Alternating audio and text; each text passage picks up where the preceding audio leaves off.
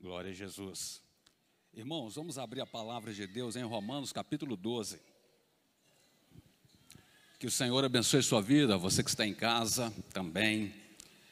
Romanos capítulo 12, versículo 3 em diante.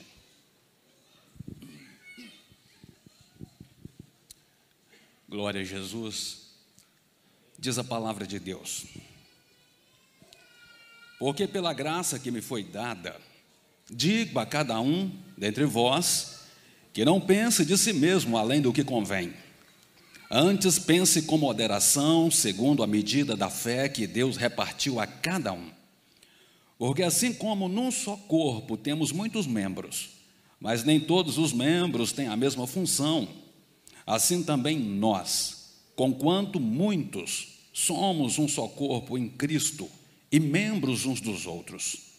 Tendo, porém, diferentes dons, segundo a graça que nos foi dada. Se profecia, seja segundo a proporção da fé. Se ministério, dediquemo-nos ao ministério. Ao que ensina, esmere-se no fazê-lo. Ou o que exorta, faça-o com dedicação. O que contribui, com liberalidade. O que preside, com diligência. Quem exerce misericórdia, com alegria. Fale com o Senhor mais uma vez e peça que o Espírito Santo de Deus fale ao seu coração. Senhor Jesus, nós suplicamos que fales conosco agora, que o poder do teu Espírito comunique a sua palavra santa a nós aqui, aos que estão em casa também. Derrame sobre nós nesta noite mais da sua graça, da sua bondade, em nome de Jesus. Amém. Meus queridos irmãos, o nosso Senhor Jesus é para nós o modelo absoluto, para que nós possamos imitar e seguir em todas as áreas da nossa vida. Você precisa amar ao Senhor mais do que você ama qualquer outra coisa. Você precisa intencionalmente tirar tempos para você orar e falar com Deus, exaltando a sua glória, a sua beleza, a sua majestade. E a cada dia que passar, você deve estar mais perto dele.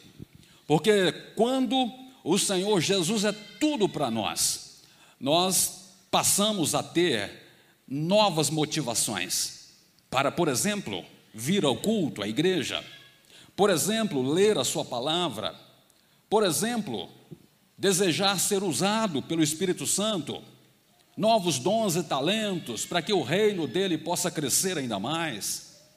Na medida em que o Senhor Jesus se torna tudo para mim, eu passo a buscá-lo mais do que e com mais intensidade do que qualquer outra coisa. Então, quando a gente lê o apóstolo Paulo em todas as suas cartas às diversas igrejas, nós vemos o apóstolo Paulo desejando intensamente, profundamente, que as igrejas conhecessem mais ao Senhor Jesus, que as igrejas soubessem mais qual era a posição delas, das igrejas, diante do Senhor. O que foi que o Senhor Jesus fez por nós no mundo espiritual que nós não sabemos às vezes explicar, mas nós compreendemos que foi algo inimaginável. Nós que estávamos perdidos, longe de Deus, agora fomos reconciliados pelo sangue dele. E aqui, o apóstolo Paulo, nesse texto que lemos, ele está trazendo instruções práticas para a igreja de Roma, embora ele ainda não tivesse ido presencialmente naquelas igrejas, ou naquela igreja de Roma, ele escreve, ele manda uma carta. Vemos o cuidado do apóstolo Paulo no pastoreio, tanto presencialmente em muitas igrejas, quanto escrevendo, instruindo, ensinando doutrinas maravilhosas. E você deveria tirar essa semana ou talvez hoje, ou amanhã cedo, para ler toda essa carta que Paulo escreveu aos Romanos. É uma carta profundamente teológica. Até o capítulo 11, o apóstolo Paulo se aprofunda maravilhosamente na teologia da soberania de Deus, dizendo que é Ele quem, quem colocou em nós a fé, dizendo que é Ele quem nos escolheu, dizendo que Ele te elegeu desde antes da fundação do mundo. E se você crê nele hoje, Não é porque você é melhor do que qualquer outra pessoa, é porque Deus é bom para você. Ele já havia te escolhido e enviou o Senhor Jesus para, para é, selar, para carimbar a obra que ele já tinha ordenado a seu respeito antes da fundação do mundo. E aqui no capítulo 12, ele está nos trazendo agora de forma prática, trazendo para a igreja de Roma e para toda a igreja do Senhor, como que deve ser a vida no dia a dia. E ele disse aí no versículo 3, nós pregamos na, no domingo passado, né, que ninguém deve se considerar superior. Cada um deve viver pela medida da fé que Deus deu. No sentido que nós precisamos entender que Deus usa cada um de forma diferente. Não há a possibilidade de você, por exemplo, querer imitar pastor Jeremias, nosso pastor querido, pastor titular dessa igreja. Quando eu estava no seminário, eu contei, repito. Eu me lembro de alguns colegas meus até tentando imitar o nosso pastor Jeremias, mas ficava tudo muito superficial. Tentar imitar o reverendo Hernandes, pregar, vai ser uma loucura, porque, como diz o nosso pastor Jeremias, aquele homem é meio anjo, né? Pastor Hernandes Dias Lopes.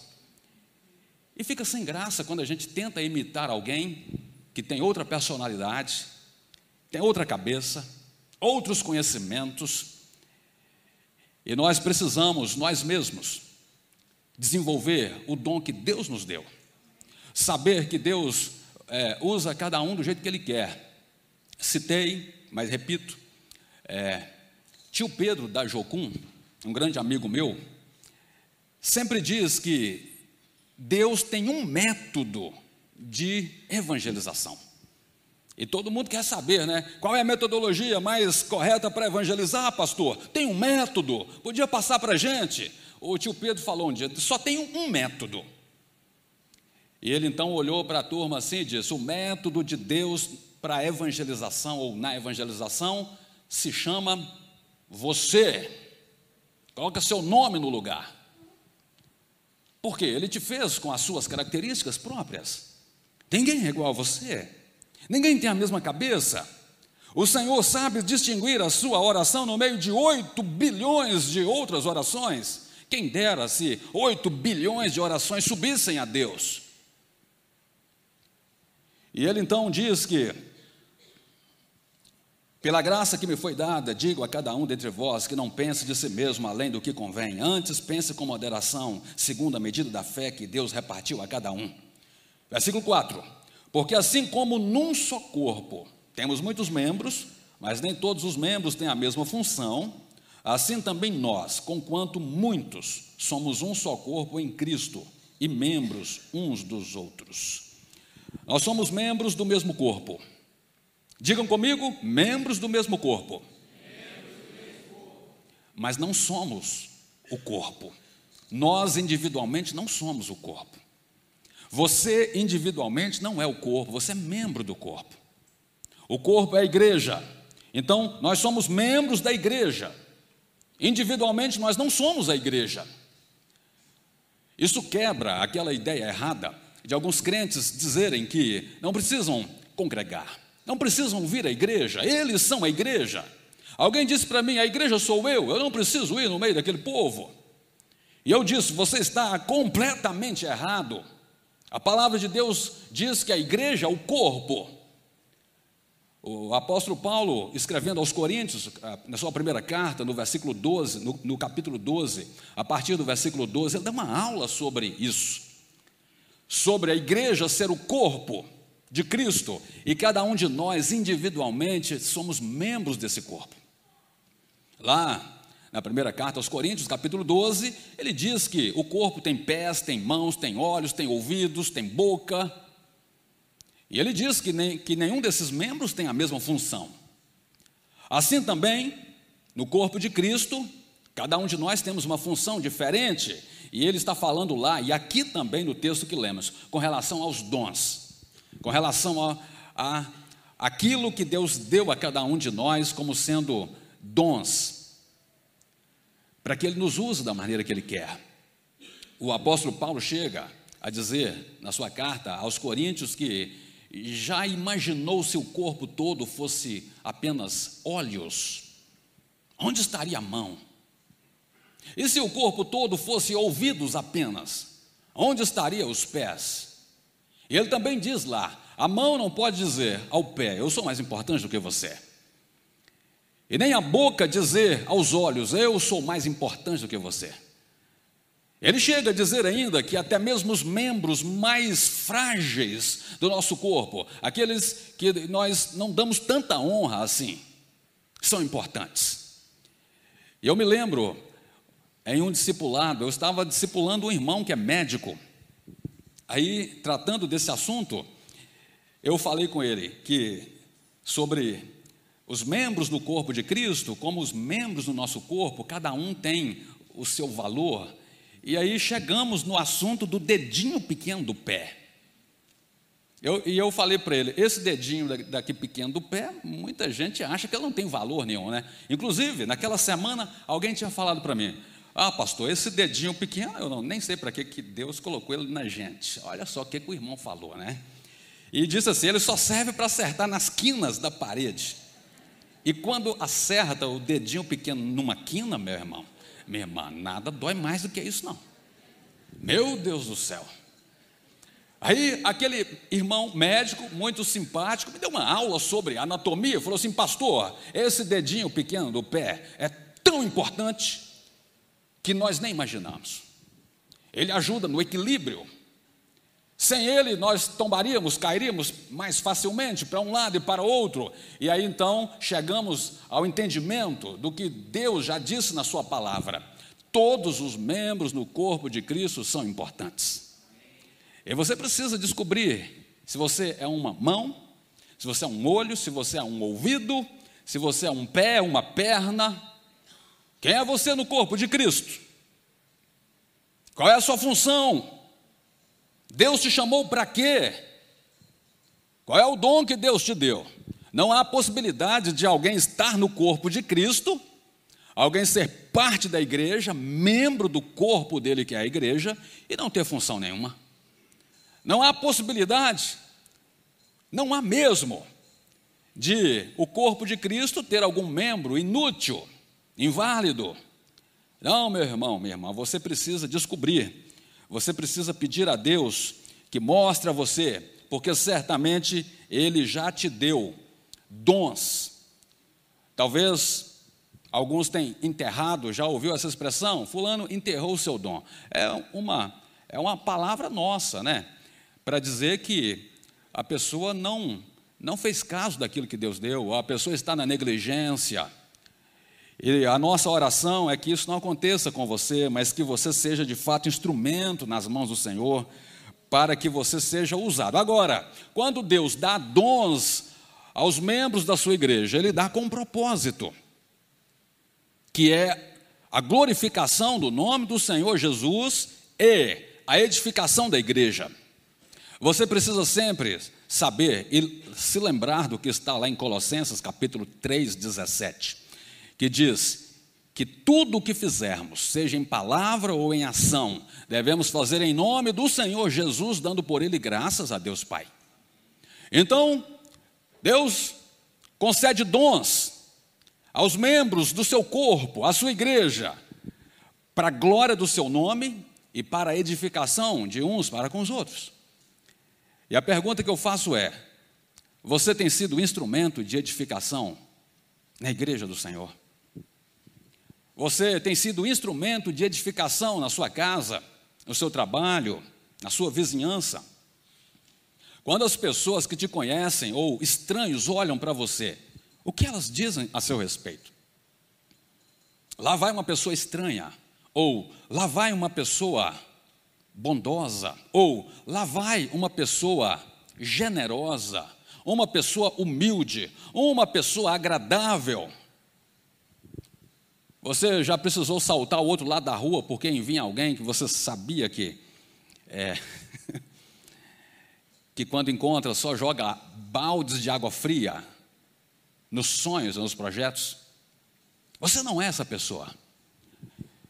Então, nós somos membros do mesmo corpo e precisamos trabalhar, precisamos nos esforçar para que Deus nos use, para que o corpo seja edificado. Outra verdade, unidade. Nós somos membros uns dos outros. Uns dos outros, sim. Ele diz aí, no versículo 5: Assim também nós, conquanto muitos, somos um só corpo e membros uns dos outros. Isso significa, meu irmão, minha irmã, que se alguém do seu lado, alguém membro do mesmo corpo que você, alguém crente em Jesus estiver sofrendo, e se a dor dele não te atingir, se você não sofrer junto com ele, tem um negócio errado. Não há possibilidade de alguém estar com problema na perna e a mão dele dizer: Eu não estou nem aí para essa perna. Não tem como, porque a perna e a mão estão ligados no mesmo corpo, coordenados pela mesma cabeça. E quando vai ao médico e o médico passa a pomada para passar na perna, quem é que vai passar a pomada? A mão. Para que haja a restauração, o corpo todo trabalha em favor deles. O corpo todo trabalha para o bem deles. Por isso, se o seu irmão tiver fome, você precisa desejar profundamente saciar a fome dele. Se o seu irmão tiver sede, você precisa arrumar água e levar para ele.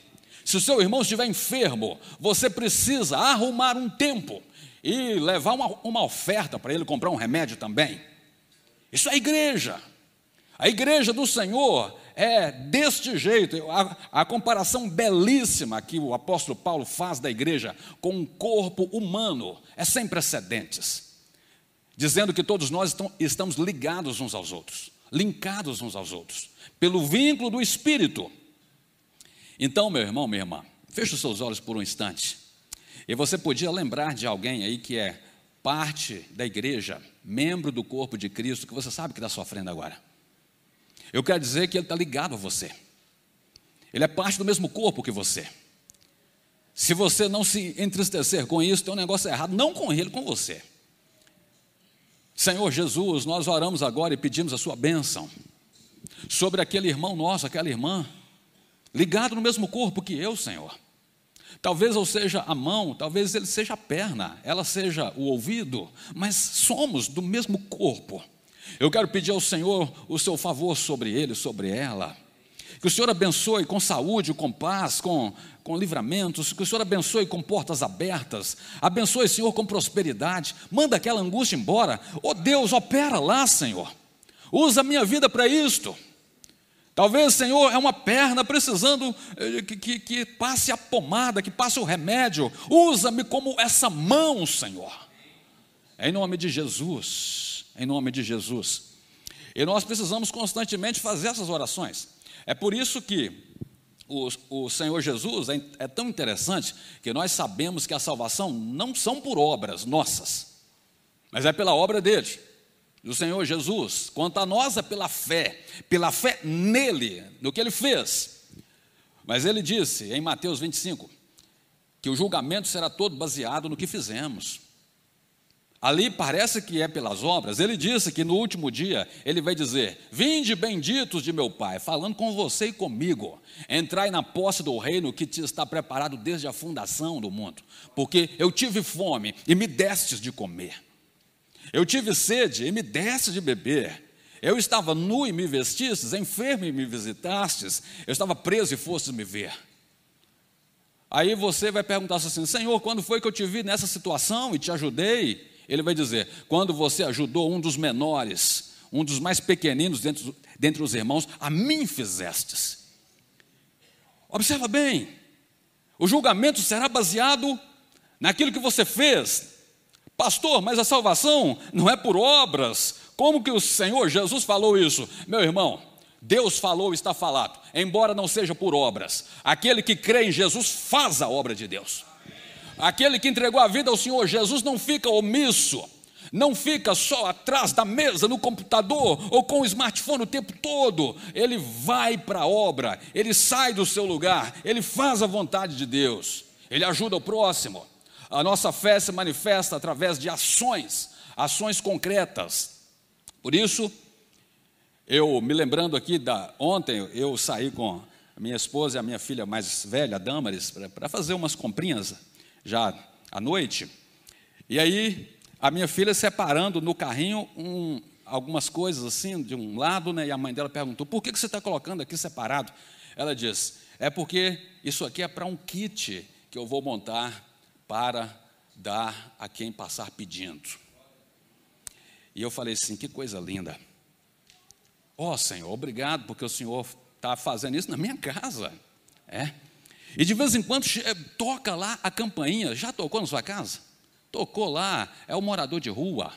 É alguém dizendo: Eu vim de lá do sertão do Brasil, lá do Nordeste, estou aqui sem lugar, eu estou precisando de comida.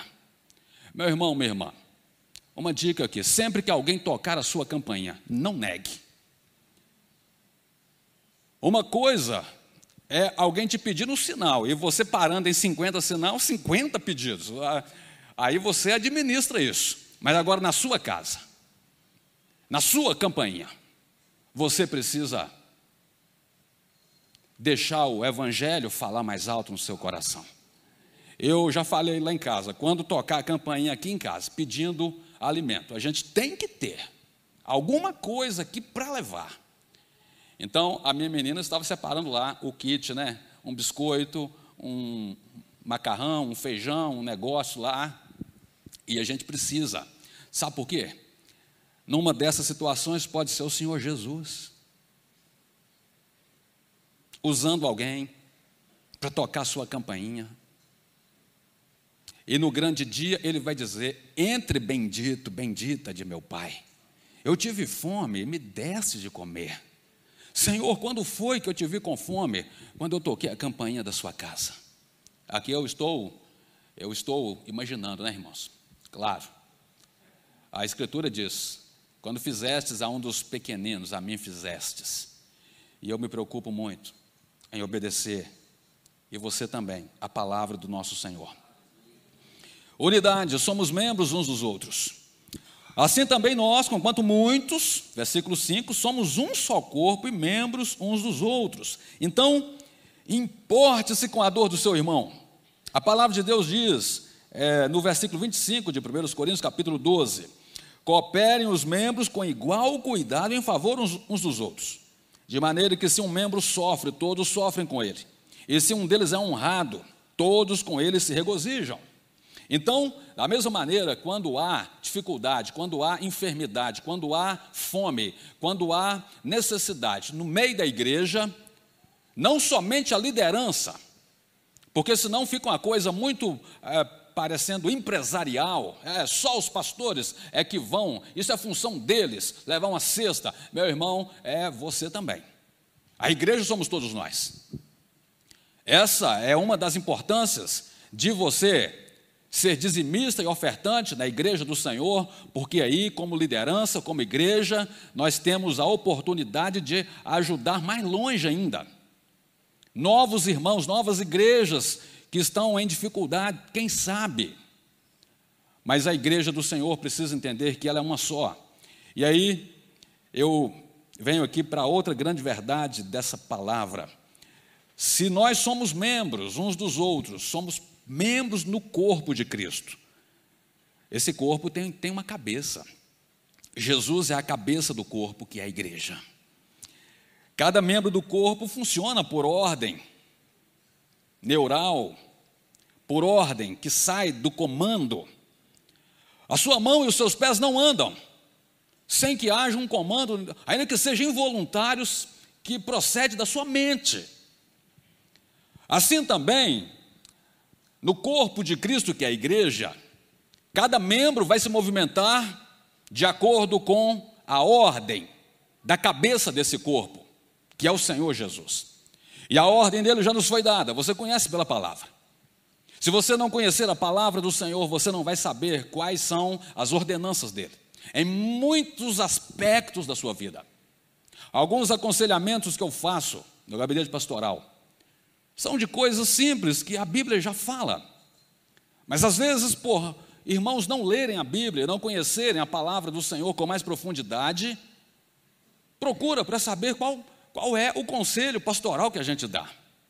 Então, conheça a sua palavra, ou a palavra de Deus que está nas suas mãos. Conheça o evangelho que o Senhor colocou nas suas mãos, para que você possa crescer, desfrutar da vida com Deus mais profunda através dele. E quando nós descobrimos que o Senhor Jesus é a cabeça desse corpo, nós nos maravilhamos. Por quê? Porque a palavra dele em Colossenses 1,18 diz assim: Ele é a cabeça do corpo da igreja ele é o princípio, o primogênito de entre os mortos, para em todas as coisas ter a primazia. Efésios 5:23 diz: Porque o marido é o cabeça da mulher, como também Cristo é o cabeça da igreja, sendo este mesmo o salvador do corpo. Então, Cristo é cabeça sobre você. A palavra dele é ordem absoluta sobre a sua vida. Não há possibilidade de a sua cabeça dar uma ordem, mão, levante, e a sua mão ficar assim. Então, tá, então tá, tem que ir para o médico urgentemente, porque tem um negócio errado. Eu, o que eu quero dizer com isso é que eu e você precisamos conhecer com mais intimidade o nosso Senhor. Nós precisamos saber com, com mais proximidade a palavra dele. O que ele tem para mim, como ele quer me usar nas diversas áreas da minha caminhada nessa terra. O que eu tenho feito com a palavra deles? Ou será que nem tempo para conhecê-la, para lê-la, eu tenho tido? Falei no último domingo que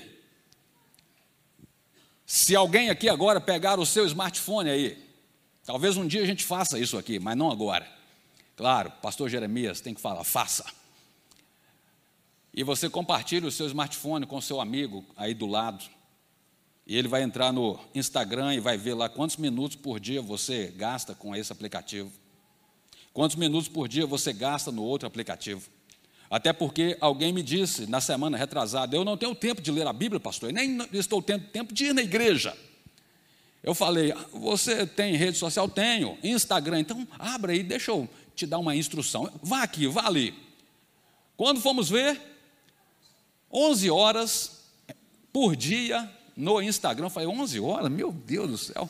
E você não tem tempo de ler a Bíblia? Ah, assim você não vai ter tempo mesmo. Você precisa desligar um pouco esse aplicativo, desligar um pouco o seu smartphone,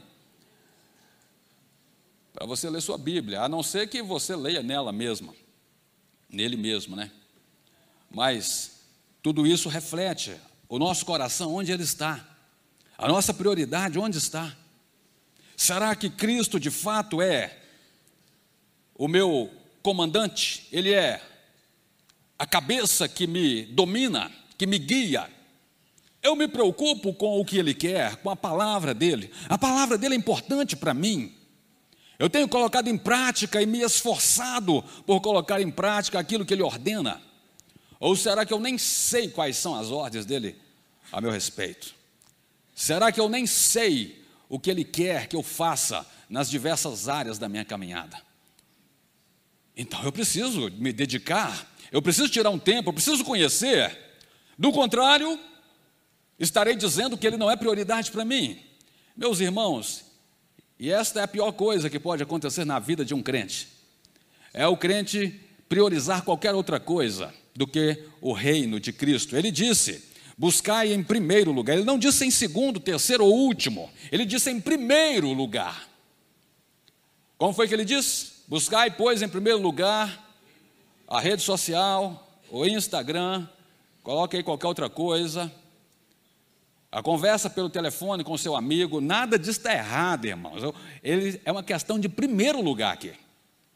O Salvador diz: Buscai, pois, em primeiro lugar o reino de Deus e a sua justiça e as demais coisas vos serão acrescentadas. E às vezes nós, nós pedimos a Deus que nos acrescente isso, nos acrescente aquilo, mas nós às vezes não buscamos andar de acordo com o comando da cabeça da igreja. Por isso que eu iniciei essa pregação dizendo: a minha oração e a minha vontade é que o Senhor Jesus seja tudo para você.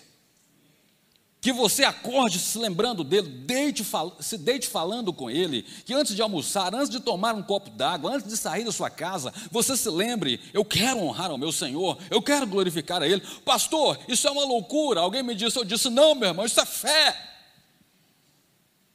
Isso é Deus morando em você. Quer comais, quer bebais ou façais outra coisa qualquer. Fazer para a glória do Senhor. O apóstolo Paulo instruiu na igreja de Roma, finalzinho do capítulo 11. Dele, por ele, para ele, são todas as coisas, ele disse, a ele a glória eternamente, e nós às vezes damos mais glória para qualquer outra coisa. O grande problema de tudo isso é que, às vezes, eu, vou citar a minha aqui, né? Como exemplo, corro o risco de maquiar a minha, vida, a, a minha vida.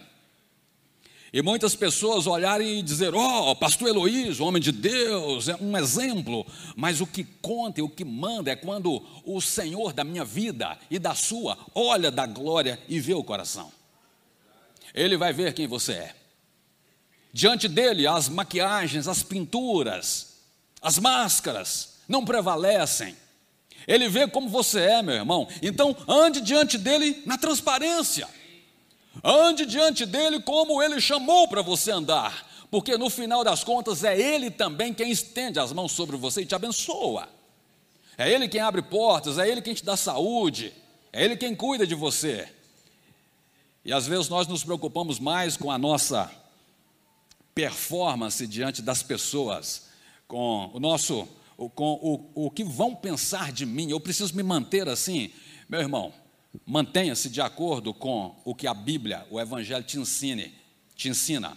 Mas primeiramente, que seja assim diante dele, para que seja verdade, para que seja autêntico, para que seja de fato algo que agrade ao Senhor e não uma máscara como às vezes somos tentados tanto a colocar em nós, não é? Mostrando uma coisa que não somos. E aí, eu quero te perguntar: qual é o seu dom? Pensa aí um pouquinho. Qual é o seu dom? Não vale a resposta, pastor, eu, eu não tenho. Pastor, eu ainda não sei. Se você tiver essa resposta, eu ainda não sei qual é o meu dom. Eu então preciso fazer uma outra pergunta. Você está andando com Ele? Com o Senhor Jesus? Você está cheio do Espírito Santo? Você tem desfrutado da presença gloriosa dele? Porque é impossível que alguém ande com o Redentor, que alguém seja cheio do seu Espírito e não seja usado por ele, e não tenha dons da parte dele, e não tenha recebido uma porção da graça dele sobre a vida para ser instrumento por onde andar. Impossível. Então a pergunta continua: qual é o seu dom? Você já tem clareza sobre o que Deus te chamou para fazer no reino? Qual é o seu chamado? Pastor, eu ainda não sei, eu gosto de fazer muita coisa. Pastor, como descobrir o meu dom? Ora, é com você e, e, e, e o Senhor que te deu. Você precisa estreitar aí na oração, a oração com Ele, afinidade com o Espírito Santo, para esclarecer isso. É que às vezes nós corremos tanto atrás de tantas coisas, que vão ficar por aqui, e deixamos de lado as coisas eternas, vão saltar para a eternidade. Aquilo que nos conduz ao Senhor, aquilo que nos leva a glorificar o Senhor, aquilo que nos leva a sermos instrumento nas mãos do Senhor, nós só podemos receber dele mesmo e de ninguém mais. Por isso é fundamental, é primordial, que você seja cheio do Espírito Santo, para que os dons que o próprio Espírito dá venham de forma clara e evidente sobre você, até porque são dons do Espírito e não seus. O, o apóstolo Paulo, no finalzinho, do capítulo 12 de Coríntios, ele fala que a gente tem que buscar os melhores dons, no sentido de que é aquilo que ele já tem colocado no seu coração. Você só vai buscar uma coisa que você quer, que você gosta. Então é bem provável que seja essa área do seu dom. Quando alguém diz assim, oh, mas como eu, como eu, eu gosto de, é, por exemplo, de cuidar de crianças, né? eu gosto de ensinar, eu gosto de, de dar aula, é, para crianças na igreja sobre Bíblia. Talvez seja esse o, norte ministerial seu aqui dentro. Ministério. Normalmente é aquilo que, que o seu coração se inclina.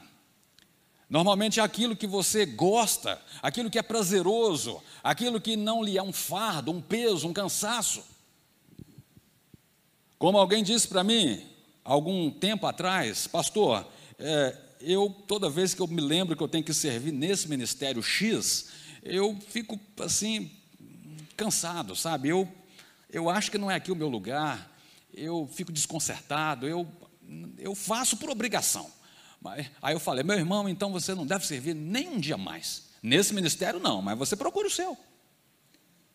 O que mesmo, o que mesmo, o que é mesmo que você gosta de fazer? Eu ajudei o irmão, ele disse assim, oh, pastor, eu gosto mesmo é de ensinar, de dar aulas. Sobre Bíblia? Sim, sobre Bíblia. Então, você precisa deixar esse ministério X urgentemente e ir para o outro ministério. Do discipulado, por exemplo. Mestre é, na escola bíblica da igreja, por exemplo. E certamente, se você ficar servindo na área que você, que Deus não te chamou para servir, você vai ficar cansado, entediado. E não é isso que Deus quer para você. Então, qual é o seu dom? Para que ele serve? Se você já identificou qual é, agora, para que ele serve?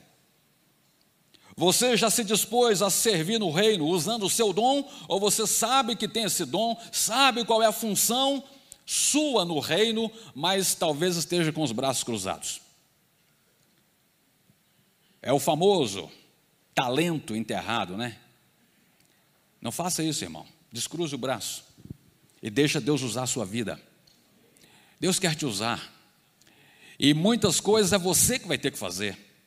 Às vezes, Deus te chamou para um posto de liderança e você dá os comandos e nem todo mundo vai fazer do jeito que você gostaria. Você mesmo faça. O seu carro deu problema, de repente uma coisa que você mesmo resolve. Eu fiz isso lá em casa outro dia. Paguei R$ 2.100 para um, um conserto no carro que eh, ficou pior. Eu falei, meu Deus do céu, eu liguei para o moço, está pior. E o moço falou assim, agora é mais dois mil. Eu falei assim, meu Deus, eu... Meus irmãos, com meia hora, uns vídeos que eu vi na internet, eu falei, eu mesmo conserto esse motor.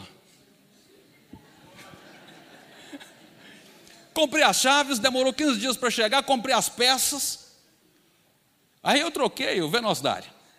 Esses carros mais novos não usam aquelas mangueiras de, de para vela, né? Usam o individual, aqueles. Ah, esqueci a peça lá que forma a centelha para as velas. Eu esqueci o nome. Bobina. Aí eu comprei as bobinas. Aí sabe o que, que aconteceu? O pessoal falou assim: o pior carro que tem para trocar bobina é, é, é, esse tal, é o meu. Porque fica debaixo assim, você tem que arrancar o coletor, uma peça grande, você tem que desmontar quase metade do motor para chegar lá. Eu falei assim: nós vamos desmontar, é meu mesmo, se estragar, estragou. Desmontei, troquei as bobinas, os negócios, eu aproveitei, limpei tudo, sabe uma coisa que não fizeram antes, fiz. E o dia inteiro da minha folga. Quando foi à tarde, eu dobrei o joelho e falei, Senhor, agora é a hora de bater a chave. O que, é que vai dar nesse negócio? Bati a chave, meus irmãos. O carro funcionou como se fosse zero quilômetro. Que coisa, sabe? Você mesmo faz. Você mesmo resolve. Aí tem uma roupa que não serve para você, você gosta que você mesmo faz. Compra uma máquina de costura, faça sua camisa, você resolve, meu irmão. Mas certamente Deus quer te usar e tem talentos sobre você, tem novos dons, tem coisas que você precisa descobrir na medida que você faz. E às vezes você só vai percebendo que, que é fácil, que não é tão difícil quanto você imaginava. Quando você começar a fazer. Quando você. é, e nós temos no meio da igreja gente que nos impulsiona, amigos que nos ajudam. Alguém que vai sempre chegar para você e dizer assim: essa manga da sua camisa está meio mal dobrado, deixa eu te ajudar, pastor. Outro dia, deixa eu te ajudar aqui, o pastor Luiz, a sua gola aqui está errada, pastor, deixa eu te ajudar. Gente que ama, gente que tem, sabe, é, percepções maravilhosas, que são dons que Deus dá do cuidado, do zelo, para abençoar o corpo, para edificar a igreja. Feche os seus olhos, curva a sua cabeça. Eu quero orar pedindo a bênção de Deus sobre sua vida, novos dons, novos talentos. Eu não estou dizendo que ser mecânico é um dom, né? Nós estamos tratando aqui dos dons espirituais, aí é uma vocação. Há, quem faça as diferenciações, mas sendo dom, sendo talento, sendo vocação, vindo de Deus, pegue, meu irmão, segura esse negócio. Eu quero orar pedindo a Deus novos dons sobre você. Orar pedindo a Deus novos talentos sobre a sua vida. Orar pedindo a Deus que te direcione no seu foco ministerial, na igreja, no reino. Estenda isso também na sua profissão, no seu trabalho, para que você seja o melhor lá, o mais zeloso, o que mais entende daquela área. Porque Deus te capacitou para isso. Dons são espirituais, os talentos e as vocações também. Tem a ver com a naturalidade, você já nasceu com isso, tem a ver com o que Deus te dá em determinado momento, mas tudo vem dele. E eu quero que, que fique de pé somente você, que sabe qual é o dom que Deus te deu, você que sabe qual é o dom espiritual que Deus te conferiu, você que sabe, fica de pé no seu lugar. Eu quero orar pedindo a Deus um brilho sobre você, pedindo a Deus que use esse dom, use sua vida com poder e graça. Senhor Jesus, é o Senhor quem deu o dom, o teu servo, tua serva, e ele e ela sabe qual é. Eu peço ao Senhor agora que, ó Deus, na nossa linguagem humana, como que um espanador que tira poeira, Deus, tira poeira aí, desse dom que o Senhor deu. Usa o teu servo e tua serva, Pai, para a glorificação do Senhor Jesus. Coloca um amor pelo Senhor maior ainda para que ele e ela possa ter o desejo de glorificar ao Senhor no ministério, na igreja, na obra, no reino, no trabalho, em casa. Eu peço a benção, Senhor, que o Senhor alcance vidas através do ministério do meu irmão, do ministério da minha irmã. Em nome de Jesus, amém. E graças a Deus, pode sentar. Agora você que não sabe qual é o seu dom ainda, não sabe qual é o seu chamado, para que Deus te chamou. Então fica de pé no seu lugar, quero orar por você também. Não fica com vergonha, não, fica de pé. É muito comum isso, mas eu quero orar pedindo a Deus que te esclareça. Se você já entregou a vida ao Senhor Jesus, Ele quer te usar. Você já entregou a vida ao Senhor Jesus, Ele, Ele tem dons para você. Talvez seja aquilo que você mais gosta, acha que não tem capacidade, mas é Ele quem capacita. Comece a ler a sua Bíblia, a orar mais e peça ao Senhor: Senhor, me mostre qual é o meu dom. Senhor Jesus, o Senhor deu dons aos homens. A sua palavra diz que levaste cativo o cativeiro e deste os dons aos homens. Eu quero pedir ao Senhor que revele qual é o dom, qual é o chamado do teu filho e tua filha que ficou de pé agora. Aqui embaixo, na galeria, em casa também. Desperta, Senhor. Mostra qual é o chamado, com clareza para que teu filho e tua filha saiba que é nesta área que o Senhor deseja usar. Tira toda a vergonha, tira a timidez, coloca aí uma vontade de ser instrumento nas suas mãos. É em nome de Jesus, amém. Pode se sentar. Mais uma pergunta. Há alguém aqui nessa noite que ainda não entregou a vida ao Senhor Jesus e gostaria de entregar a vida a Ele, receber dons, talentos da parte dele, que estava longe e quer voltar hoje? Há alguém, levanta sua mão aí, que eu quero orar por você. Alguém que gostaria de voltar para o Evangelho, voltar para Cristo, confessá-lo como Senhor, receber dons da parte dele, ou você que está em casa também, quero pedir à turma da comunicação que coloca o QR Code aí, você pode mirar o seu celular na sua casa, mandar para nós uma mensagem, nós vamos entrar em contato com você. Talvez haja alguém aqui que não tenha levantado a mão, eu vou orar assim mesmo.